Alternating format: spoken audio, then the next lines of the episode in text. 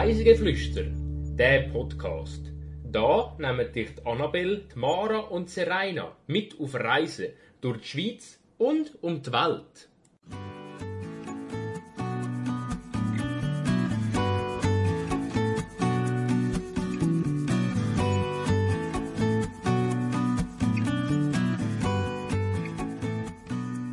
Steile Küste, Rauchsmeer, Einsamkeit und viel Schaf. Diese Woche entführen wir euch auf die Färöerinseln. Herzlich willkommen zu der 61. Folge von unserem Podcast Reisegeflüster. Heute sind wir zu dritten unterwegs. Ich bin Seraina. Ich bin Mara. Und ich bin Annabelle. In dieser Folge reisen wir an einen Ort, wo wahrscheinlich viele Leute nichts sagt. Weil, wenn ich mich so erzählt habe, ich sage schon mal dort ist immer so ein bisschen die Frage gekommen, wo auf der Welt ist denn das? Und sie haben noch nie davon gehört. Darum gerade mal meine erste Frage an euch. Habt ihr, bevor ich euch davon erzählt habe, schon mal von den Färöerinseln gehört und gewusst, wo die ungefähr liegen?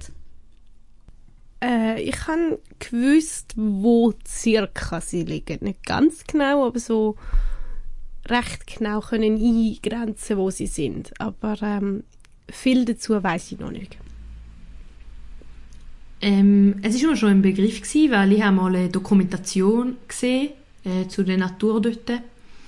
Ähm, weil äh, mein Papi tut recht gerne Dokumentationen schauen und dann bin ich mal dran angelaufen, wo noch so eine Dokumentation am Schauen war. Und da ist dann gerade um das gegangen. Und dementsprechend konnte ich auch ein bisschen einordnen, wo auf der Welt sich da jetzt gerade befindet. Aber so sonst habe ich noch nicht oft davon gehört, das stimmt. Also ich glaube, so das Einzige, was die Leute haben, oder was mal gewusst haben, wo das die Färöer liegen, ist dort wo irgendwie die schweizerische Nationalmannschaft gegen die Färöer gespielt hat und die alle auf die Färöer gereist sind. Das weiß ich, das ist glaube ich doch ein in den Medien gewesen und ja. Oder vielleicht jetzt kürzlich mit dem Walfang äh, Zeug, was es gegeben hat, da sind auch wieder ein bisschen in die Medien gekommen. Ja. Aber viele wissen nicht, wo das die liegen. Sie haben vielleicht schon mal davon gehört, aber zum den sagen, wo ist meistens ein bisschen schwierig.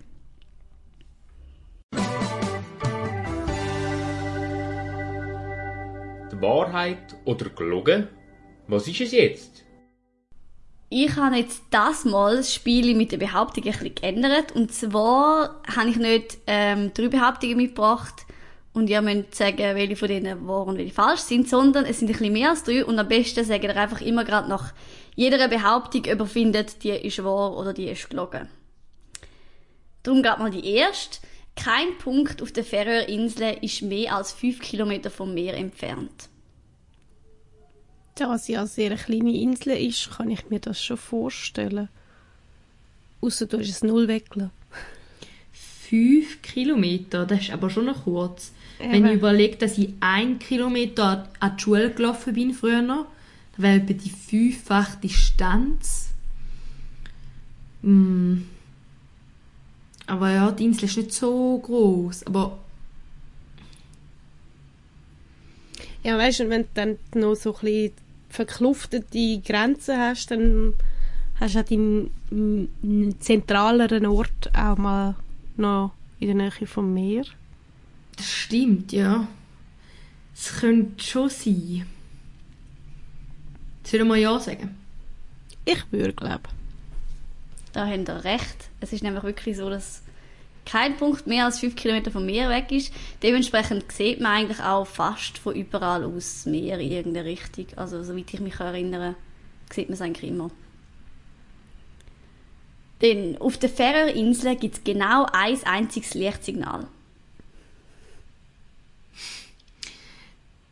Das könnte auch stimmen. Ich meine, das ist so eine lustige Geschichte, wie dass es in unserem Nachbarsdorf einen einzigen Zebrastreifen gibt und der ist eigentlich gesetzlich gesehen darf er dort nicht sein, weil er zu nahe einer Ausfahrt ist.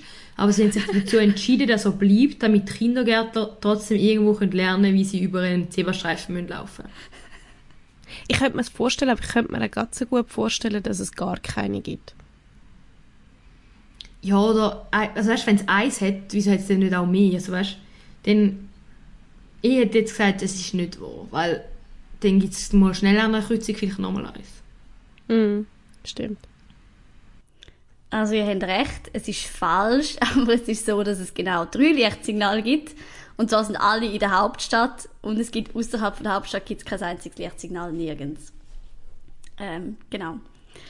Dann, äh, die Telefonnummer vom Premierminister steht im Telefonbuch. Wieso nicht? Ich finde, das klingt gut. Er wird vielleicht ein paar seltsame Anrufe bekommen von irgendwelchen Ömelis, so ein bisschen wie mit dem Pläuderle, aber ja, könnte schon sein. Keine Ahnung. Ich nehme jetzt mal an, dass die Bevölkerung dort nicht den Premierminister so hypt und wegen dem ihn jetzt so spammen. Und es müssen ja nicht gerade alle so gesichert sein wie der amerikanische Präsident. Also es gibt ja auch so ein bisschen etwas dazwischen. Und vielleicht ist der jetzt sehr volksnah und ja. Also ich könnte mir das vorstellen. Genau. Ja, es ist wahr. Also seine Nummer steht im Telefonbuch. Wir finden zwei internationale Fastfood-Filialen auf der Färöer. Und was sind denn da für internationale Fastfood-Filialen? Also damit ist einfach gemeint, ähm, internationale Ketten wie puh, McDonalds, Starbucks, was auch immer. also es gibt genau zwei Ketten, die auf der Färöer vertreten sind. Ist das ein genügend interessanter Markt für die? Ob's da, ja, dass es zwei gibt, keine Ahnung. Aber es hat überall, wenn du überlegst. Es ist halt Obwohl- einfach eine logistische Frage. Ja, also zum Beispiel, wo ich in Thailand war, haben wir auch nie sowas gesehen. Also könnte ich mir auch vorstellen, dass es dort vielleicht einfach gar nichts gibt. Hätte ich jetzt auch eher gesagt. Ich würde eher sagen, dass es nicht stimmt. Das sind ihr falsch. Es ist nämlich wahr. Es gibt scheinbar einen Burger King und einen Sunset Boulevard. Die von der Kette habe ich sicher noch nie etwas gehört, aber ich nehme an, das ist wahrscheinlich etwas Amerikanisches. Ich glaube es auch, ja. Ähm, ja. Äh, ich habe beide aber nicht gesehen, als ich dort war, ehrlich gesagt. Die müssen wahrscheinlich in der Hauptstadt sein, aber ich bin nicht daran vorbeigekommen. Auf der Färöerinsel gibt es genau gleich viele Schafe wie Einwohner. Es gibt sicher mehr Schafe als Einwohner.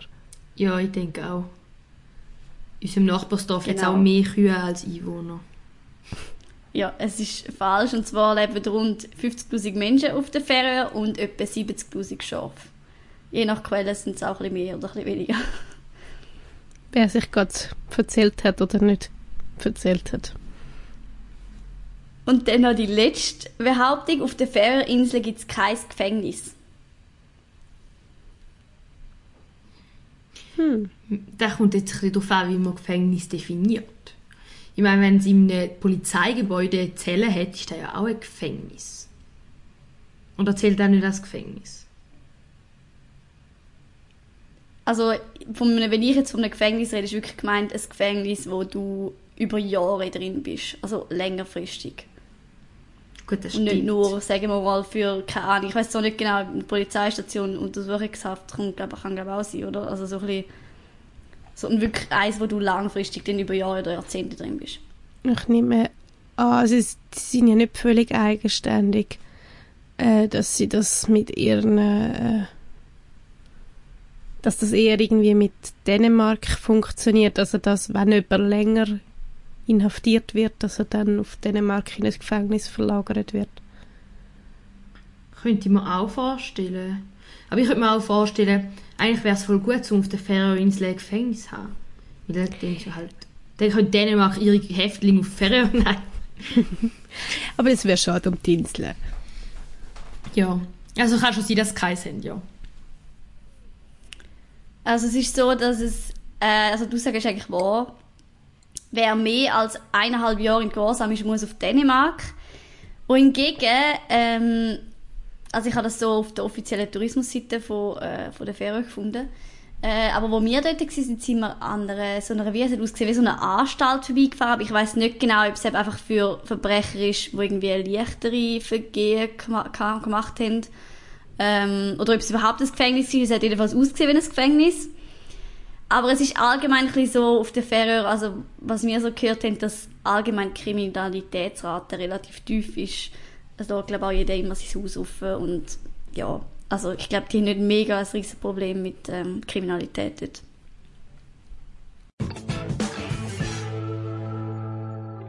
Ganz kurz ein paar Fakten. Die Färöerinseln liegen inmitten vom Nordatlantik zwischen Schottland und Island. Insgesamt 18 Inseln gehören zu der Gruppe, wovon alle bis auf die kleinste permanent bewohnt sind. Es leben rund 53.000 Menschen auf der Insel, wovon rund 12.000 in der Hauptstadt Torshaven wohnen. Gesprochen wird Färöisch, eine Sprache, die mit dem Isländischen und Norwegischen verwandt ist. Färöer gehören zu Dänemark, sind aber grösstenteils eigenständig wie Grönland. Sie haben ein eigenes Parlament, gehören nicht wie Dänemark zur EU, haben auch ihre eigene Währung, nämlich die färöische Krone. Die sind aber nur eine lokale Version der dänischen Krone. Noch kurz zu der Geschichte der Färöerinseln. Irische Mönche sind um das Jahr 825 nach Christus wahrscheinlich die ersten Siedler auf der Insel gewesen. Später sind dann Auswanderer aus Norwegen und Schottland auf die Insel gekommen. Um das Jahr 900 nach Christus wird das färöische Parlament gegründet und somit haben die Färöer das älteste noch existierende Parlament der Welt. Danach sind die Wikinger gekommen und haben während rund 200 Jahren über die Insel geherrscht. Bis ins 19. Jahrhundert ist die Schafzucht, respektive der Export von Schafwolle, der wichtigste Erwerbszweig der Färinger gewesen. Heute ist es die Fischerei. Ich bin im Sommer 2018 für knapp drei Wochen auf der Färöerinsel und zwar es war August gewesen, soweit ich mich erinnere. Ähm, damals sind die Inseln zwar schon touristisch bekannt gewesen, aber lang noch nicht so stark wie das heute der Fall ist. Angereist sind wir von Kopenhagen aus, respektive wir sind zuerst von Zürich auf Kopenhagen geflogen und von dort aus dann weiter auf die Färöer, genauer gesagt nach Vagar. Äh, es ist so, dass es glaub, bis heute keine Direktflüge gibt von der Schweiz aus. Ich habe gemeint, von Deutschland aus gibt es inzwischen, bin mir aber jetzt nicht hundertprozentig sicher. Aber man muss eigentlich immer via Kopenhagen fliegen. Oder sonst, was natürlich auch eine Möglichkeit ist, ist via mit dem Schiff zu gehen. Was übrigens auch sehr viele Leute machen. Es ist nämlich auch eher ungewöhnlich, dass man gerade drei Wochen auf die Ferien geht. Für viele Leute ist es nämlich ein Zwischenstopp, wenn sie von, ähm, vom Festland aus von Europa, zum Beispiel auf Island gehen mit dem Wohnmobil, dann haltet die Fähre immer auf der Fähre und dann bleiben die meisten Leute noch ein paar Tage dort und gehen nachher erst von dort aus weiter. Genau. Wir haben auf dem Rückweg noch einen Tag dann in Kopenhagen verbracht, was eigentlich echt eine coole Idee war, weil ich vorher noch nie in Kopenhagen war. Wer mehr dazu will hören, äh, wir haben mal eine Folge zu Dänemark gemacht, das ist die Folge Nummer 48 und dort erzähle ich auch ein bisschen davon, was wir an dem Tag dort äh, gemacht haben. Ja, der Anflug auf die Färöerinsel ist relativ spektakulär. Äh, ich glaube, das ist so mit der spektakulärste Flug, den ich bis jetzt gemacht habe. Abgesehen von mal einem mega kleinen Flugzeug auf den Kanaren.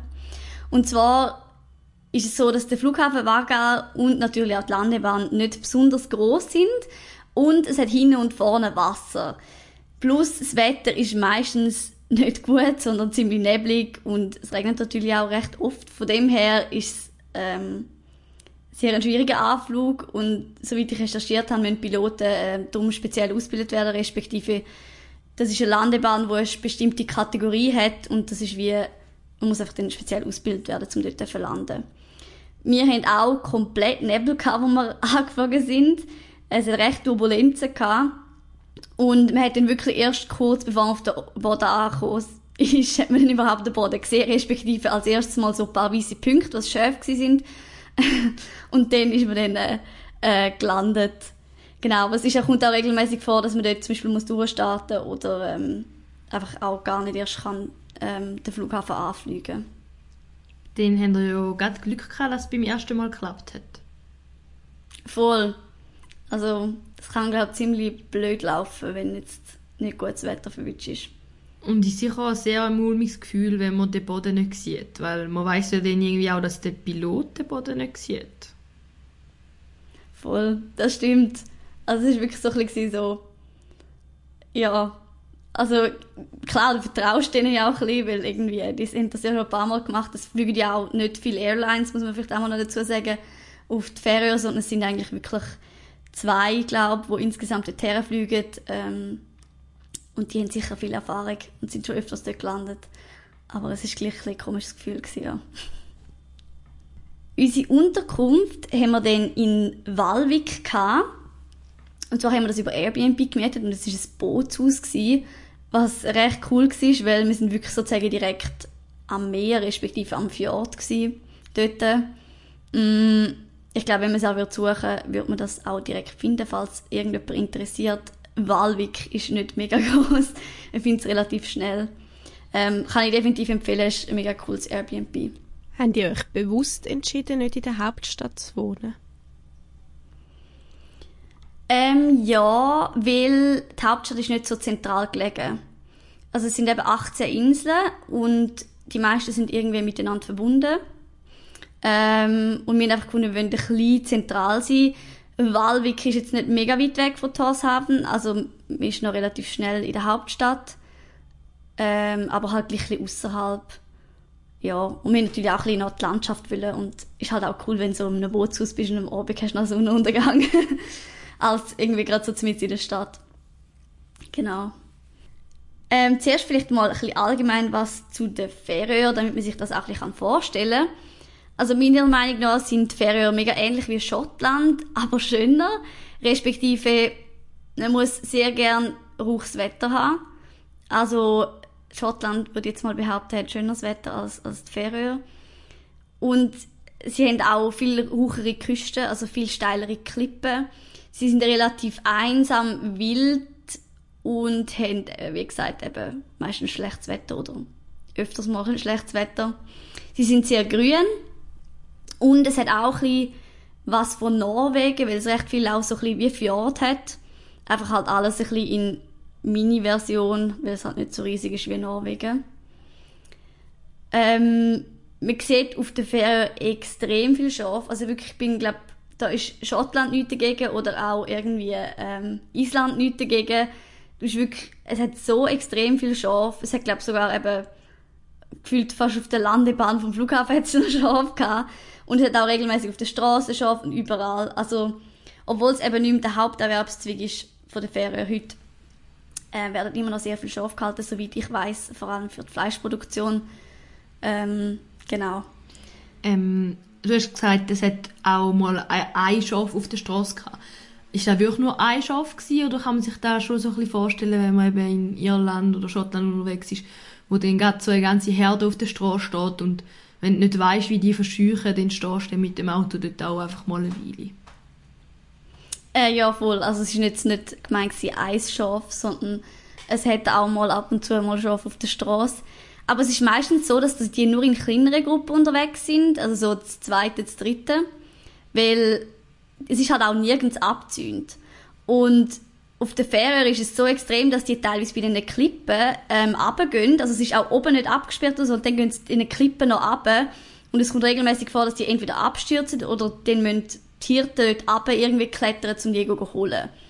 Also es ist teilweise wirklich ähm, fast schon ein bisschen kriminell. Genau. Ah, okay. Aber man sieht wirklich auch viel. Und dann sieht man es eher in diesen kleineren Grüppchen und nicht so in grossen Herden wie äh, jetzt in Irland Voll. oder so. Okay. Genau.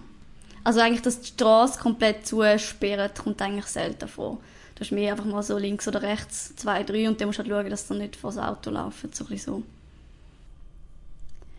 Äh, dann noch vielleicht ein paar lustige Fakten zum Verkehr, respektive, weil wir es ja vorher schon davor hatten. Es gibt auf der Fähre keine einzige Autobahn, dafür sehr viele Tunnel. Ich glaube, es sind um die 20 Tunnel, die es auf der Insel hat. Drei Unterwassertunnel. Oder auch zum Beispiel ähm, drei Kilometer lange einspurige Tunnel, nur mit so Ausweichsstellen. das ist dann äh, sehr lustig gewesen. Vor allem sind die dann auch, die kein Licht drin. Ähm, wir sind durch so eins durchgefahren. Ja, man kann einfach hoffen, dass einem nicht wirklich jemand entgegenkommt und dann kommt es gut. Unterwassertunnel, ich weiß nicht, sind ihr schon mal äh, durch ein Unterwassertunnel gefahren? Ich glaube nicht. Nein, ich kann mir das irgendwie gar nicht vorstellen. Also ist es einfach dunkel oder sieht man wirklich was? Nein, es ist eigentlich wie ein normales Tunnel. Es ist halt einfach unter dem Meerarm. Also zum Beispiel in Norwegen, ich weiß, denke du, Mara, vielleicht du bist schon mal durch eins durch. Ähm, in Norwegen hat es auch ab und zu Unterwassertunnel. Und äh, ja, es ist eigentlich so, du siehst also du merkst es ja nur, wenn du bist am einen Seite vom Fjord und fährst halt abwärts in den Tunnel und gehst noch unten durch und kommst auf der anderen Seite wieder rauf. Aber es ist halt einfach so ein bisschen der Gedanke, dass du jetzt extreme Mengen an Wasser ob dir hast, ist halt schon ein bisschen komisch. Also, ja. Ist man froh, wenn man wieder draußen ist. Ja, wirklich. Aber es wäre viel cooler, wenn da so ein durchsichtiger Tunnel wäre. Ja, das stimmt, Das das, habe ich auch schon gedacht. Aber, ich da glaub, das ist wahrscheinlich ist schwierig mit dem Druck vom Wasser. Du brauchst sehr stabiles Glas. Hm. Aber es wäre sehr cool. Aber vielleicht auch sehr unheimlich. Es wäre auf jeden Fall ein Tourismus-Point. Dann könntest du noch ein bisschen mehr Gebühr verlangen, weil du zahlst immer Gebühren für die Unterwassertunnel. Also je nach Länge zahlst du auch unterschiedlich hohe Gebühren. Es ist wie so eine Mautgebühr, die du zahlen Und wenn du, wenn du eine Aussicht hättest, dann könntest du noch ein bisschen mehr Geld verlangen. Das stimmt natürlich. Noch ein bisschen Fische anschauen gleichzeitig, Und- wäre auch nicht schlecht. Sind die auch mit einem Mietauto unterwegs oder mit dem Bus und Zug? Genau, wir sind mit einem Auto, also wir haben das Auto gemietet. gehabt. Ich sage mal, Bus ist eher schwierig auf der Fähre. Es gibt ähm, ein paar Bus oder ein paar Buslinien, aber ich würde sagen, die verkehren nicht so regelmäßig, dass man sich wirklich voll darauf verlassen könnte. Und darum würde ich jetzt glaube schon empfehlen, dort halt wirklich ein Auto zu mieten. Äh, Nochmal zurück zu ein paar anderen Fakten noch. Erst 2004 ist das letzte Dorf mittels einem Tunnel so richtig mit der Außenwelt verbunden worden. Vorher hat man dort relativ mühsam über einen Pass. Und das habe ich noch relativ extrem gefunden, weil, ähm, wenn man so denkt, 2004 ist eigentlich noch nicht so mega lang her. Und es sind um die elf Tunnels noch in Planung. Es ist so, dass auf den Fähreninseln meistens halt der Fall ist, dass es entweder noch Fähren hat bei gewissen Fjorden oder man sonst halt muss um die ganze Fjord umfahren, zum ähm, auf der anderen Seite auf den anderen Ort kommen oder auf, irgendwie auf die nächste Insel oder so. Das heißt, man probiert da zum einen möglichst alle Inseln mit Tunnel miteinander zu verbinden und zum anderen auch halt möglichst viele Strecken zu verkürzen, dass man nicht so lange muss fahren Aber da mit dem Pass haben wir im Fall in Norwegen auch gehabt. Wir sind mal vom einen Dorf ins andere Dorf wollen und es wäre voll nicht so weit auseinander gewesen auf der Karte. Und nachher haben wir so halt die Google Maps eingegeben und nachher ist gestanden zwei Stunden fahren. Und wir denkt, hä?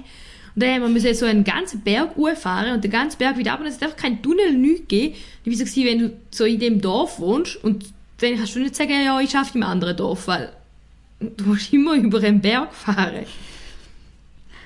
Ja, das heißt, ich glaube, das ist noch in vielen, also in Norwegen ist das sonst auch noch bezüglich der Fjord, dort hat man das ja auch, wenn man dort fährt, denkt man also, ja, luftlinienmäßig wäre es jetzt mega nah, aber du fährst halt einfach gefühlt den halben Fjord hinter und dann halben wieder zurück.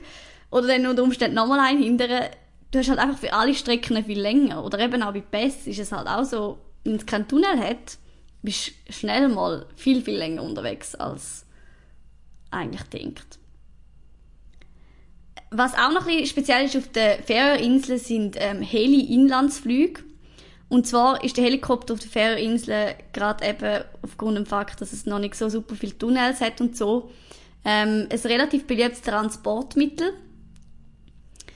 Ähm, und speziell ist, dass das nicht einmal so mega viel kostet. Also es ist nicht mega viel teurer, als wenn man bei uns würde Zug fahren ähm, Und die fliegen auch nach Fahrplan. Also man kann dort von, von einer Insel zur anderen nach Fahrplan fliegen.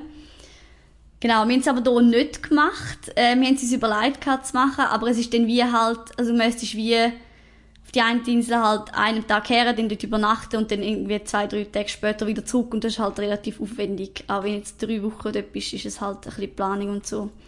Darum haben wir es dann nicht gemacht. Und wenn da so einen Fahrplan hat, wird auch so von der Bevölkerung wirklich so genutzt? Oder ist es schon eher etwas, wo so viele Geschäfte und so brauchen, um die Ware hier und her zu transportieren, so als Ersatz für vielleicht einen Lastwagen? Also wie ich weiß, wird es wirklich von der Bevölkerung genutzt, weil halt gerade, eben wenn wir in den Fakten gehört haben, von den 18 Inseln sind 17 bewohnt, außer die allerkleinste. Das heißt, es gibt halt auch wirklich Inseln, wo vielleicht nur so um die 10, 20 Leute wohnen. Ähm, und die müssen natürlich auch irgendwie weg und wieder herkommen oder ähm, vielleicht auch mal irgendetwas transportieren. Und es ist wirklich eigentlich für die Bevölkerung, ja. Ich erzähle jetzt noch ein bisschen allgemein von der Reise, respektive was wir gemacht haben, ähm, lassen aber so ein bisschen die unwichtigeren Sachen, sage ich mal, auch weg, sondern erzähle einfach ein bisschen von den Highlights.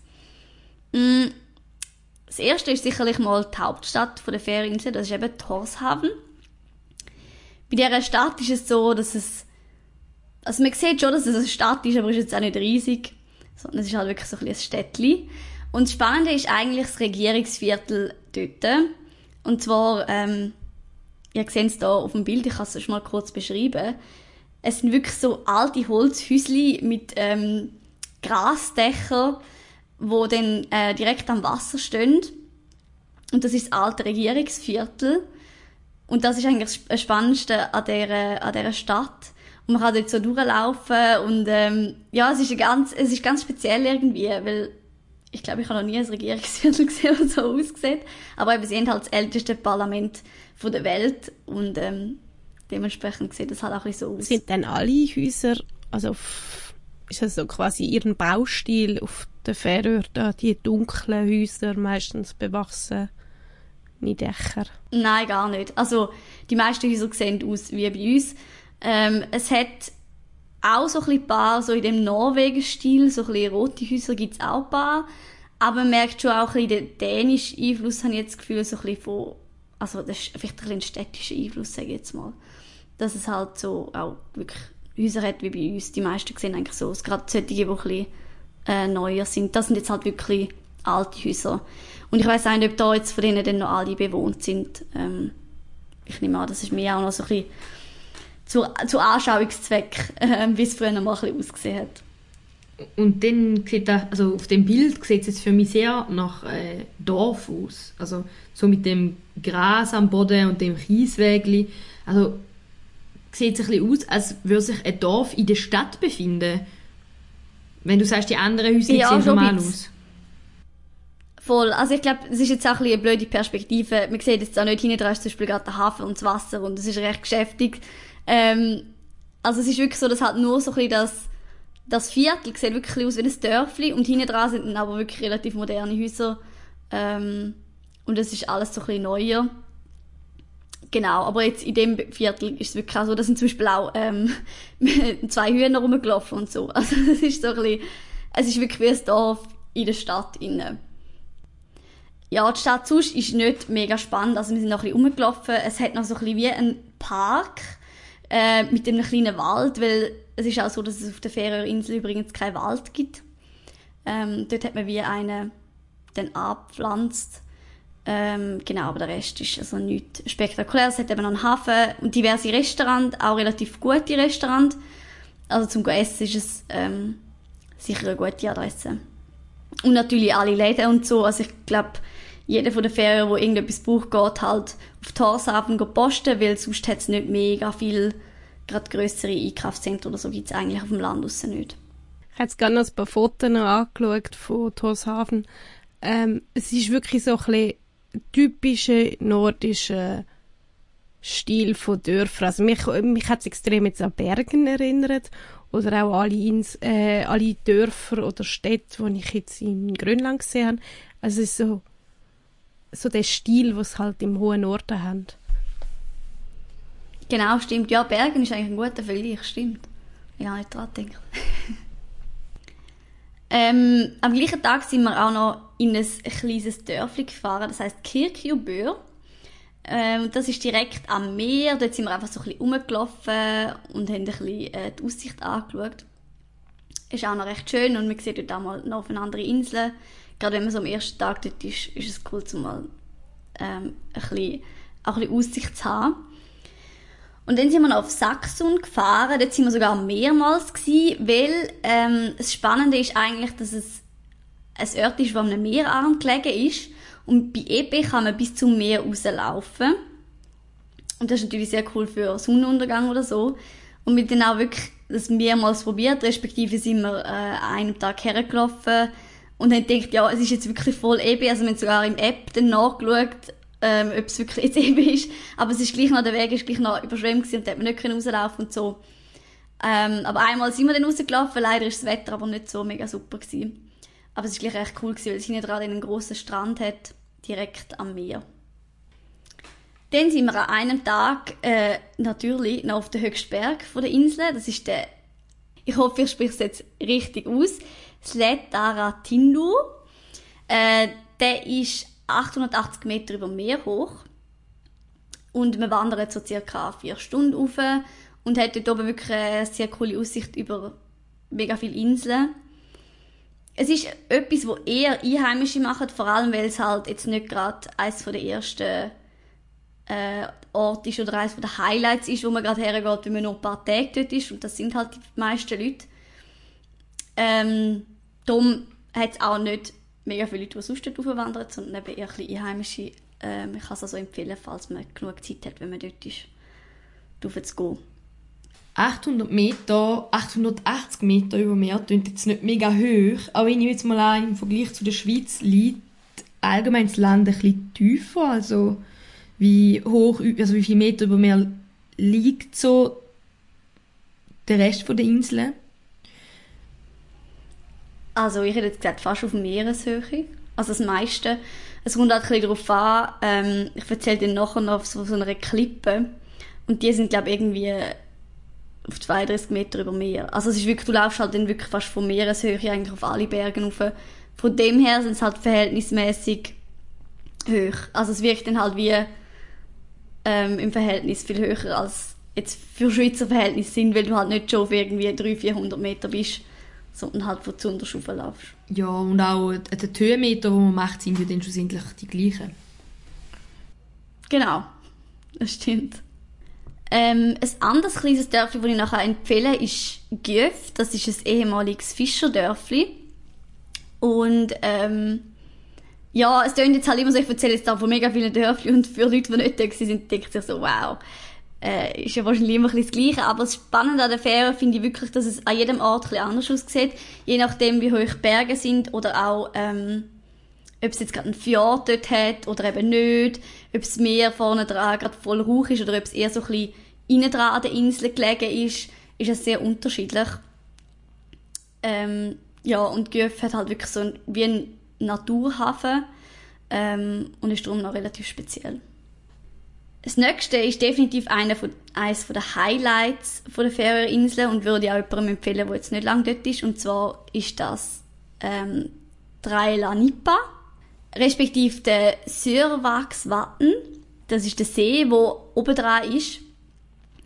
Ähm, und es ist so, dass das, also, es, das ist, der See ist auf etwa 32 Meter Höhe und vorne da hat es halt eine 32 Meter hohe Klippe.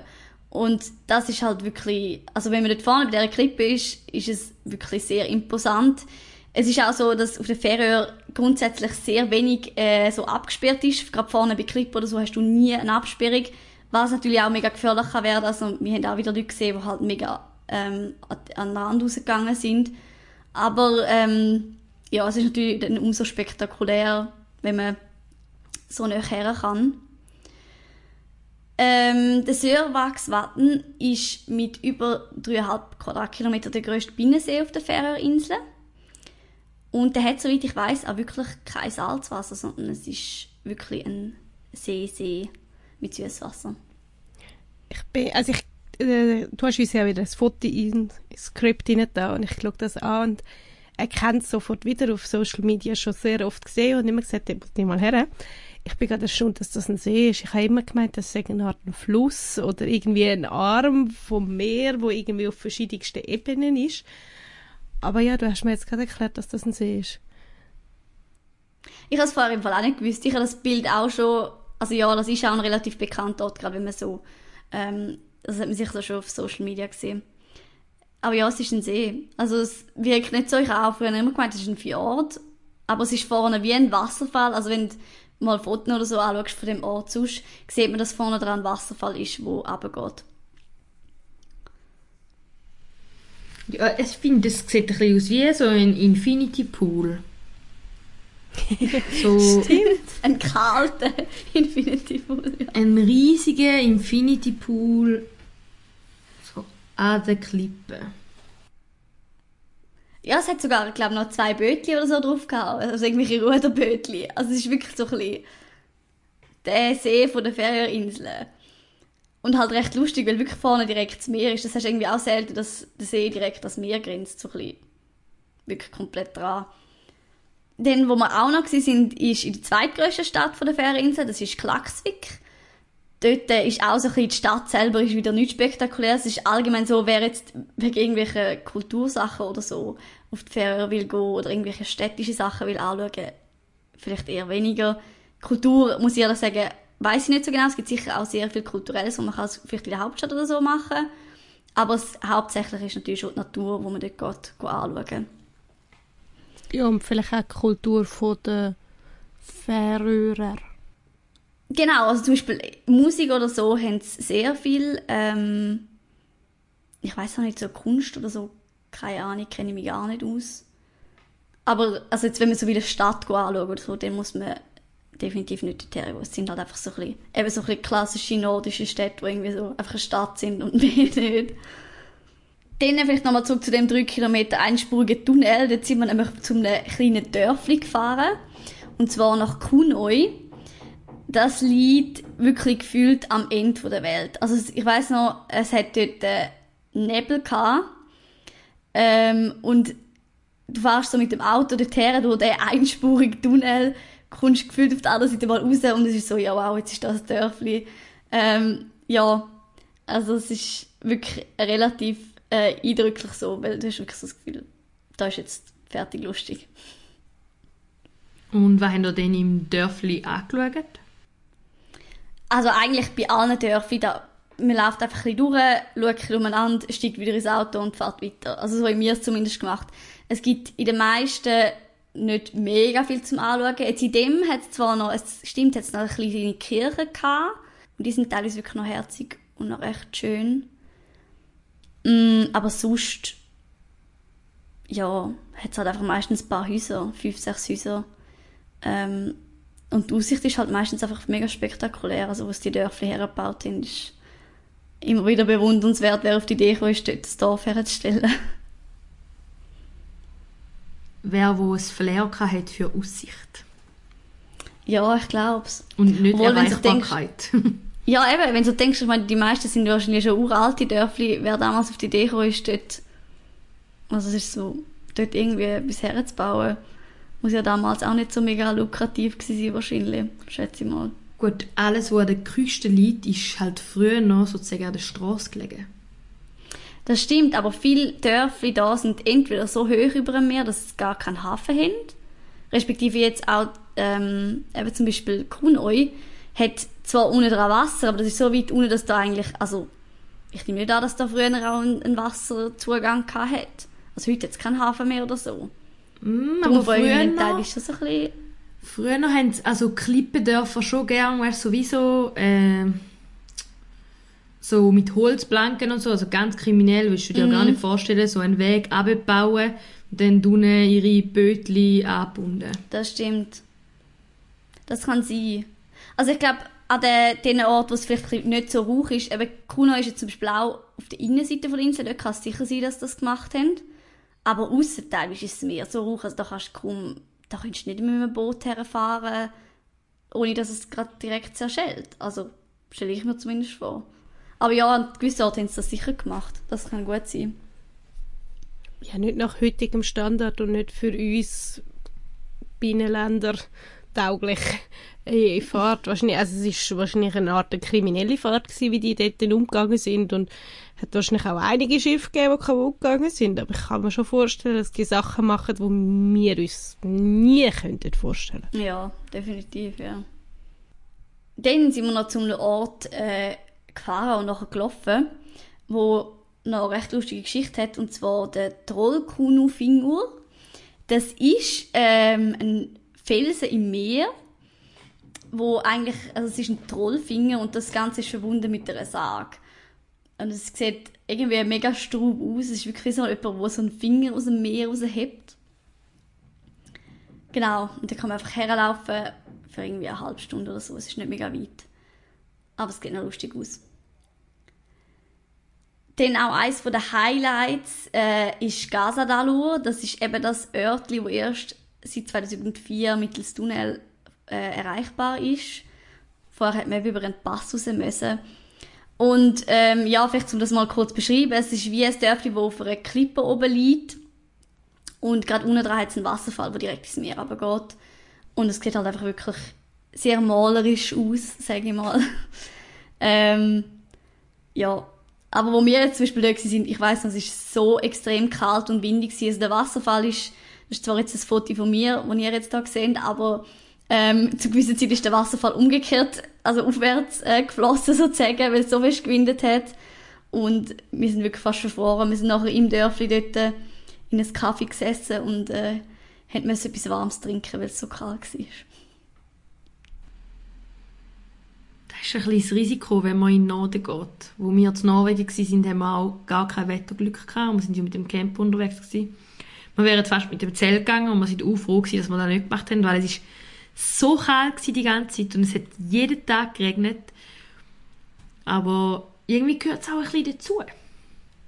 Ich finde eben auch, also es ist sicher nervig, wenn eben jetzt wie ihr, wenn du so den ganzen Tag komplett Regen hast oder wenn du so Pech hast, dass du nachher zwei Wochen irgendwo hergehst und es ist immer schlecht Wetter, dann ist es nicht mehr lustig.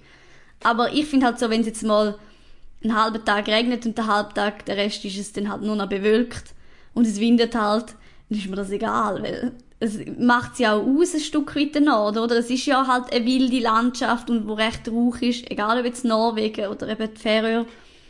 Es wäre ja langweilig, wenn es einfach immer strahlende Sonnenschein ist und genug warm, dass im T-Shirt kannst rumlaufen. Ist manchmal auch schön.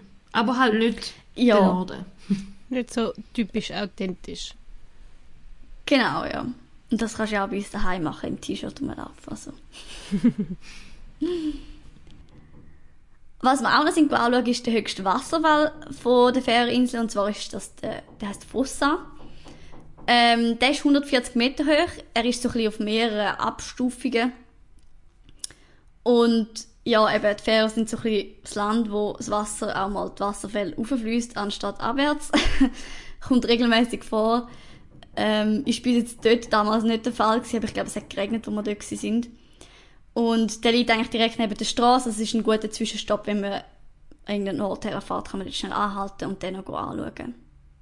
Wir auch noch sind, ist Djörnovik. Ähm, das ist ein Dörfli am Strand. Und es ist wirklich so, dass man auf der Färöer kann surfen. Also es werden auch Surflektionen angeboten dort. Natürlich mit Neoprenanzug und allem und man muss ein bisschen kälteresistent sein, aber man kann dort surfen, wenn man will. Und wir dort waren, haben wir, glaube ich, keine Leute gesehen, die dran sind. Aber ähm, es wäre eine Möglichkeit. Was man von dem Dörfli auch noch sieht, sind Risin und Kellingin. Das sind auch wieder äh, zwei Steinformationen im Meer. Und zwar sind das ein Ries und Tex. Und das ist auch wieder verbunden mit der Sage. Und zwar sind das äh, scheinbar Nachtkreaturen gewesen. Aber sie sind eines Nachts so beschäftigt gewesen mit ihren Tätigkeiten, dass sie vergessen haben zu verschwinden, wo die Sonne aufgegangen ist. Und darum sind sie dann versteinert worden. Und bis heute dort vor Tjörnvik.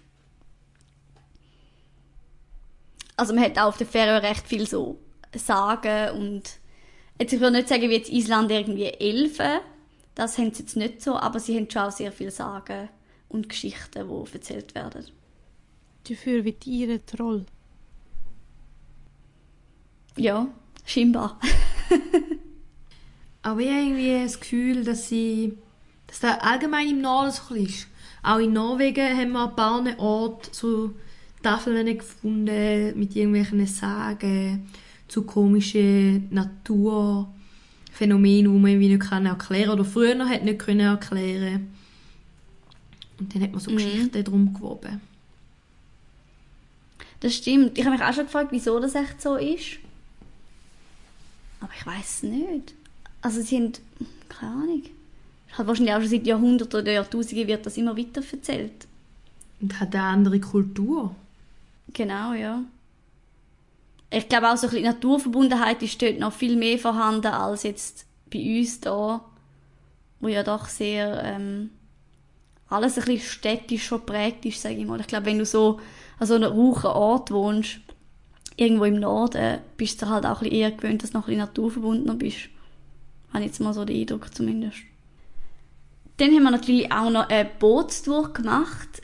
Und, weil ich finde, das ist immer etwas, was man gerade bei Inseln unbedingt machen sollte, weil man dann natürlich auch mal das Ganze vom Wasser aus sieht, was immer ganz einen anderen Eindruck gibt, als wenn man immer nur an Land ist. Und zwar sind wir zu den Westmannak-Klippen gefahren. Das ist relativ bekannt für die Vogelkolonien, die man dort sieht. Man sieht dort eben auch äh, Papageientaucher. Wer noch nie Papageientaucher gesehen hat, wenn ihr irgendwo mal könnt Papageientaucher schauen könnt unbedingt. Äh, sind so herzige Tiere, finde ich. Dort haben wir auch wieder von weitem zumindest wir gesehen. Und wir sind sogar noch durch eine Höhle durchgefahren, ähm, mit dem Boot, wo wir gegangen sind. Ist auch leicht kriminell geworden dann. Zum Glück haben wir nicht mega hochs Meer gehabt hier. Aber, ähm, es ist teilweise ein knapp gewesen. Und er hat dann, glaube ich, auch ein, etwas, eine Höhle hat er dann auslassen, weil er gefunden hat, der Kapitän, äh, ja, jetzt ist das Meer ein bisschen zu hoch, wir können nicht, nicht reinfahren. Äh, Was das absolute Highlight meiner Meinung nach ist von den Färöerinseln, ist äh, Drangarnier. Ich nehme an, da hat wahrscheinlich fast jeder schon mal ein Foto davon gesehen, zumindest wenn man schon mal irgendwo auf Social Media war. Und zwar ist das so ein Torbogen aus Stein und hinten dran hat es eine kleine Insel, die aber sehr spitzig ist. Ähm, zum dort herkommen ist gar nicht mal so einfach, respektive es wird auch immer schwieriger gemacht, um überhaupt dort herzukommen. Es ist die Wanderung insgesamt dauert etwa fünf Stunden. Man muss nämlich ziemlich ein Stück der Küste noch laufen. Es hat auch nicht wirklich einen ausgeschilderten Weg oder so und es ist halt recht steil, weil es so wie an einer Seite noch ist und wenn es halt nass ist, kann es mega rutschig werden. Äh, und was allgemein auf der Fähre eine Sache ist, zumindest 2018 ist das immer mehr aufgekommen, ich weiß nicht, wie es inzwischen ist, dass man ein bisschen, dass sie inzwischen ein, ein Problem haben. Und zwar geht es darum, dass viele von diesen Grundstücken zu diesen Sachen zum Herlaufen privat sind. Und ähm, dass halt die Leute oder Touristen respektive über das Land drüber laufen und alles vertrampelt. Es hat natürlich keinen Weg, laufen sie überall durch. Ja, und jetzt haben sie angefangen, äh, Gebühren zu erheben, um so Wanderungen zu machen. Oder man geht mit einem Guide. Das heißt, man zahlt einfach einen Guide und geht mit dem Guide dorthin. Obwohl es jetzt bei dieser Wanderung, also es ist nicht so, dass es technisch so anspruchsvoll wäre, dass du einen Guide nicht, zumindest ein bisschen Wandererfahrung hast. Aber du möchtest es halt so eigentlich machen. Ähm, die Gebühren sind relativ hoch, muss man sagen. Also ich glaube, man hat für die Wanderung für vier Personen um die 200 Franken gezahlt, was halt schon recht heftig ist, für das das eigentlich einfach fünf Stunden für eine Wanderung ist. Und es ist ja nicht irgendwie ein Nationalpark oder so, wo kannst du sagen, ähm, es hat auch noch ein bisschen einen Wert dahinter oder es geht um irgendetwas, sondern es ist halt wirklich, weil es Privatland ist. Äh, das ist natürlich ein bisschen anders als bei uns hier in der Schweiz, wo halt sehr wenig, also ich glaube, bei uns kannst du wie nicht, wenn du Privatland hast, ist das nicht so eine Sache mit Wanderweg und so, aber bei ihnen ist das halt sehr stark restriktiert sozusagen. Genau. Ähm, was auch noch ist, ist eben, dass dort ähm, sehr viele Vögel auch sind. Also bei vielen Orten ist das so, dass es sehr viele Vögel hat und die brüten ähm, teilweise sogar am Boden. Wir haben dann dort auch müssen schauen, dass wir nicht von Vögeln angegriffen werden, weil es gibt äh, so bestimmte Vogelarten, ich weiß nicht, die haben da vielleicht auch schon mal an anderen Orten ähm, gesehen. Im Norden gibt es sogar, glaube an der Nordsee und an diversen Orten, die heissen, ähm, ich habe es nachgeschaut, Segler anscheinend. Und zwar sind die wirklich so ein bisschen relativ aggressive Vögel und die stürzen so auf einem ab, wenn man zu näher an das Nest herläuft. Und unter Umständen siehst du halt das Nest nicht einmal, sondern äh, laufst halt vorbei. Ist mir ähnlich gegangen, ich habe mich zum Glück gerade noch schnell können retten ähm, aber man muss dort wirklich aufpassen, dass man nicht plötzlich einen Vogel auf dem Kopf hat. Ja, und wenn man nach Drangarnier will gehen, ist eine Bootstour auch möglich. Das heißt, man muss nicht zwingend die fünf Stunden laufen, sondern man kann auch mit einem Boot dorthin fahren. Dann hat man halt einfach eine sehr limitierte Zeit, wo man dort halt dort darf sein und nachher fährt man halt wieder zurück. Bezüglich Vögel gibt es noch einen anderen Tipp, und zwar ist das Mykines. Äh, dort kann man auch eine Bootstour machen. Das ist eine Insel, eine sehr kleine. Es hat dort nur etwa so fünf, sechs Häuser drauf. Die ist nur per Boot erreichbar. Man kann einen Tagesausflug dorthin machen. Das ist relativ populär auf den Färöerinseln. Ähm, dort hat es auch sehr, sehr viele Puffins, also ähm, Papageientaucher. Es ist aber also damals bei uns zumindest fast schon ein bisschen überlaufen. Weil es ist teilweise grenzwertig geworden, aus dem Grund, dass auch die Vögel am Boden nesten, respektive sie machen am Rand von Klippen, machen sie so ein, ein, wie Höhlen im Boden inne. Und die Leute gehen halt mit den Kameras sehr nahe her.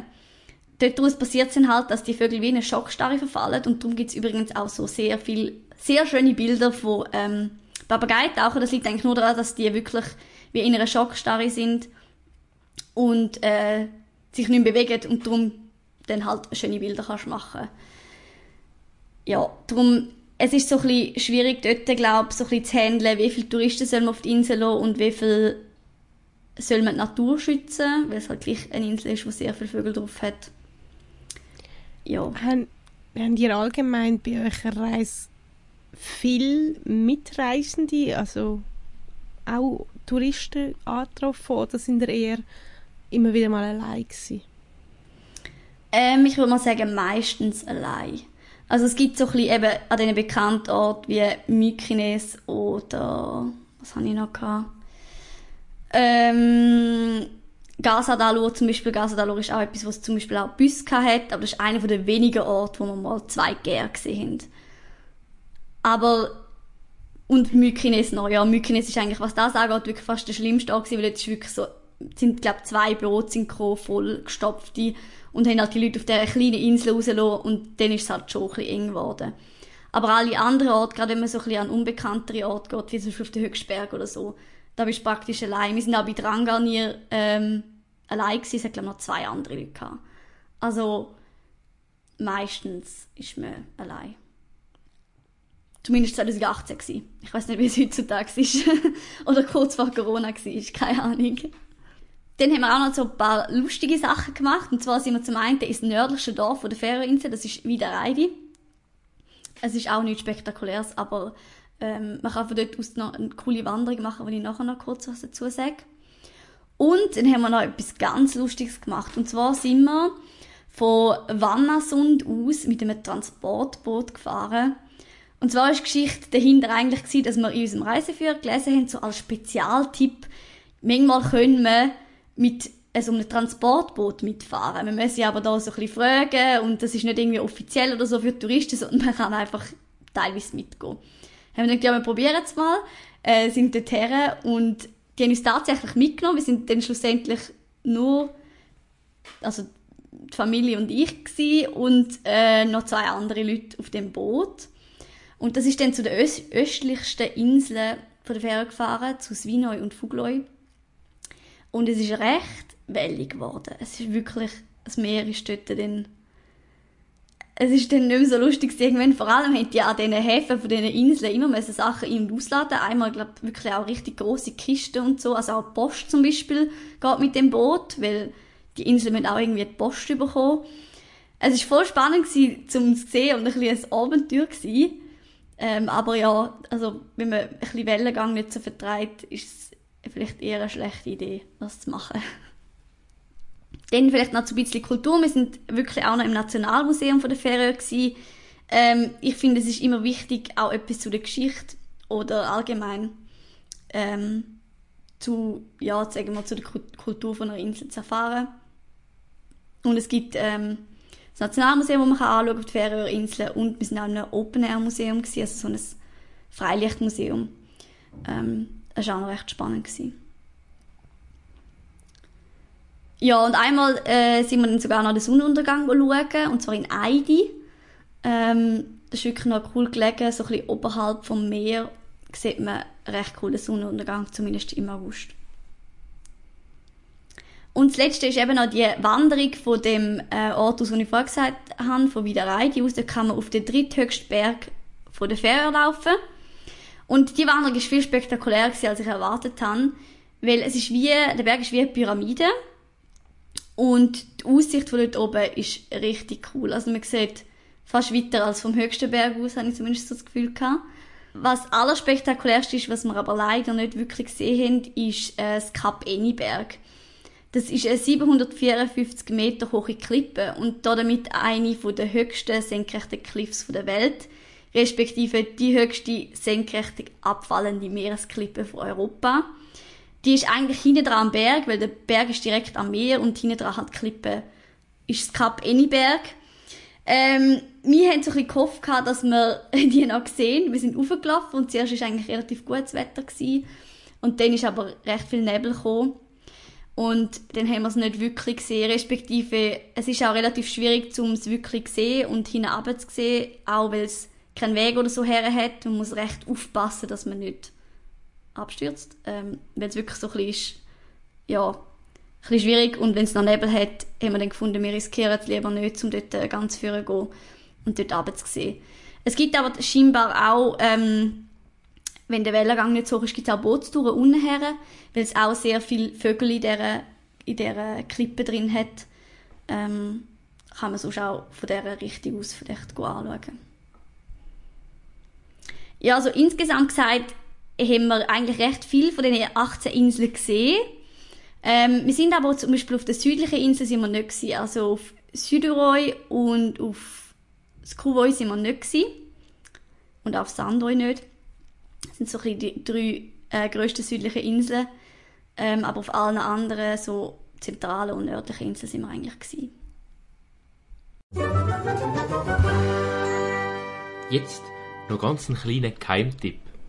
Mein Tipp ist es definitiv, auf der Fähre nicht einfach nur einen Zwischenstopp zu machen, sondern ähm, mehrere Tage oder sogar mehrere Wochen dort zu sein, wenn man Zeit hat.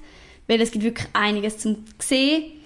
Mm, man muss natürlich aber eben gerne ein bisschen schlechtes Wetter haben und ähm, ein bisschen Zeit mitbringen.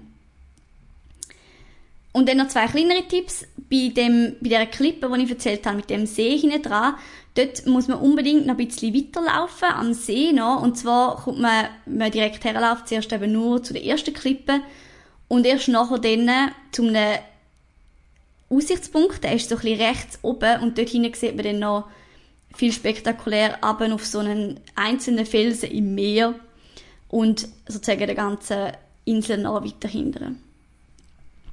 Und was ich auch noch gehört habe, falls jemand auf Tjörnovik geht, äh, die Waffeln dort müssen sehr gut sein. Wir haben es gesehen angeschrieben, wir sind aber leider am Morgen dort gewesen, äh, und haben darum keine gehabt. Aber falls man dort ist, die sagen anscheinend sehr fein. Ja, vielleicht noch ein, ein paar negative Punkte zu der Fährinsel. Ich finde, man muss da auch ein transparent sein, weil ich finde es wirklich eines der schönsten Reiseziele, die ich bis jetzt ähm, haben dürfen sehen. Aber es gibt natürlich auch immer ein bisschen negative Sachen. Wie erwähnt, zum einen ist es das, dass man für viele Wanderungen muss inzwischen Gebühr zahlen muss. Beispielsweise eben für Drangarnier. Äh, es gibt auch noch so einen Leuchtturm auf einer Insel, wo man auch muss, ich glaube sogar noch eine höhere Gebühr zahlen, um den zu sehen. Das hat sicherlich auch mit dem Hype auf Social Media zu tun, ähm, weil einfach immer mehr Leute haben wollen dort hergehen und das früher halt nicht so ein riesiges Problem war. Und das andere, was natürlich auch noch ist, ist das Thema Walfang auf der Färöer. Das ist erst kürzlich wieder relativ groß in den Medien gewesen. Das ist, die nennen, das nennt man äh, Grindatrap. Man geht auf Grindwaljagd auf den Färöerinseln immer noch. Äh, erst vor kurzem sind über 1400 Delfine umgebracht worden. Delfine werden im Zug von der Grindwaljagd eigentlich auch immer getötet, aber normalerweise ähm, ist eigentlich das Augenmerk auf den Grindwal, aber letztes Mal sind halt irgendwie so viele Delfine äh, getötet worden. Und wir dort sind, haben leider auch so eine gesehen, respektive wir sind per Zufall dort hergefahren. Ja, ähm, ich will jetzt da nicht mega werten, aber es ist wirklich halt nicht so schön, vor allem als Tourist. Ähm, zum einen, es ist sicherlich eine Tradition, das verstehe ich auch. Auf der anderen Seite muss man auch sehen, heutzutage wird das mit Motorboot gemacht es ist nicht mehr so ganz verhältnismäßig meiner Meinung nach, wenn man sagt, man probiert die Tradition auszuziehen, während man die Tiere mit Motorboot von heute jagt. Genau, aber man muss einfach damit rechnen, wenn man dort hergeht, dass man also etwas herläuft, ähm, weil das ist so, dass das nicht im regelmäßigen Abstand passiert, sondern es gibt auch Leute, die dann das Meer beobachtet und wenn man eine bestimmte Menge an Grindwal draussen dem Meer sieht, werden die mittels diesen Boot reingetrieben und dann ähm, soweit ich weiß, mit Harpunen und so umgebracht und das ganze Meer färbt sich halt dann rot. Und wenn man Pech hat, läuft man halt voll daher, wenn man dort ist. Für die heutige Playlist habe ich ähm, ein Lied von einer färöischen Künstlerin mitgebracht, von der Eivör. Das Lied Tröllabundin. Sie singt als eine von wenigen Musikerinnen auf Färöisch und ähm, ist, glaube mit die bekannteste Künstlerin von der Färöerinseln. Falls es dich jetzt interessiert, wie das die Färöerinseln aussehen und du vielleicht jetzt mit den Beschreibungen nicht so mega viel anfangen kannst gerne bis auf Instagram vorbeischauen. Dort heisst es reisegeflüster.podcast. Und wer vielleicht auch ein mehr Video interessiert ist, darf uns gerne auf TikTok folgen. Dort sind wir unter dem gleichen Namen zu finden. Und damit ähm, wären wir am Ende von dieser Auslandsfolge. Ich hoffe, sie hat euch gefallen. Und ihr reist dann auch nächstes Mal wieder mit uns mit. Äh, nächstes Mal wieder mal ein bisschen inland und nicht ins Ausland. Und flüchtet ein bisschen aus dem Alltag. Bis dann wünschen wir euch noch einen schönen Tag. Tschüss zusammen. Tschüss. Ciao.